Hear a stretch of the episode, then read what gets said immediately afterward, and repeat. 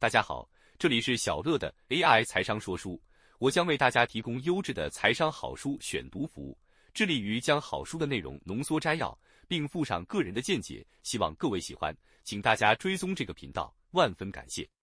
本期要带大家阅读的好书是《养成有钱体质：如何用最快速度存到一百万，又不会降低生活品质》。日本理财大师只靠三本存折提早财富自由，作者横山光昭。出版社大是文化。第一步，掌握自家的财务状况，关注自己每个月究竟花了多少钱，透过数据来客观检视家计，学会如何控制开销。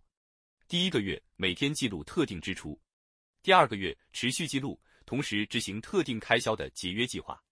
第三个月持续执行前两个月的方法，并比较这几个月的支出记录，体验自己也有改善家计状况的能力。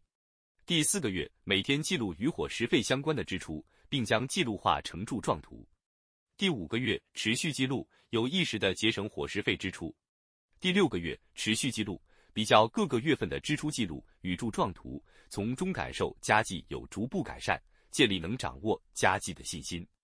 第七个月，将所有支出分成消费、浪费、投资三大类，每天把发票跟明细分类在相对应的盒子里。并每周统计，等月底时再分别计算出这三个分类金额各累计多少，接着算出三个分类的占比为何，并适时回顾自己的花钱方式。第八个月继续进行加计三分法，持续观察本月与上个月的记录有什么变化，并适时回顾自己的花钱方式。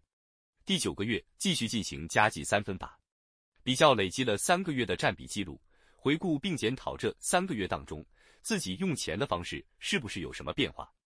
第十个月，从消费、浪费、投资之中找出隐藏起来的浪费支出。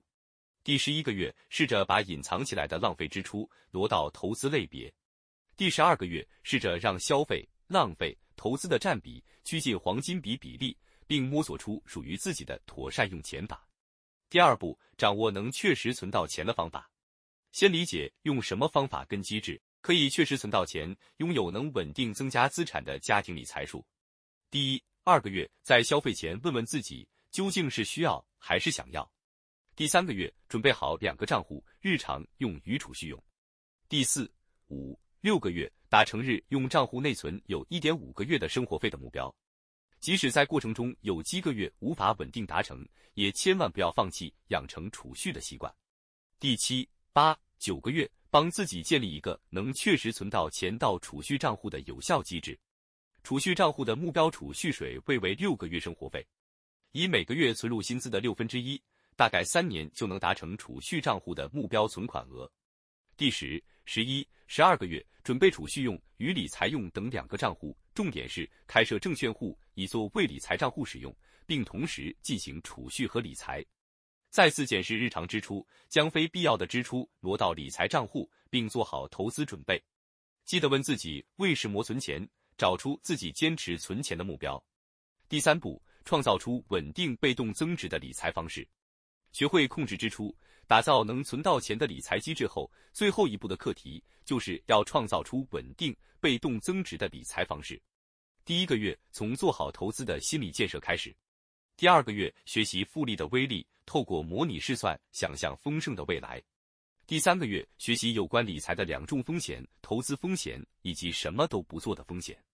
第四个月至第六个月，即使金额再少也没关系，开始试着投资指数型基金。第六个月后，试着增加每月定期定额的资金。第十二个月确立了长期分散定期定额的投资状态，持续投资。以上就是本期跟大家分享的内容，感谢您的聆听。如果你喜欢我们的频道，请记得追踪我们并留下五星好评。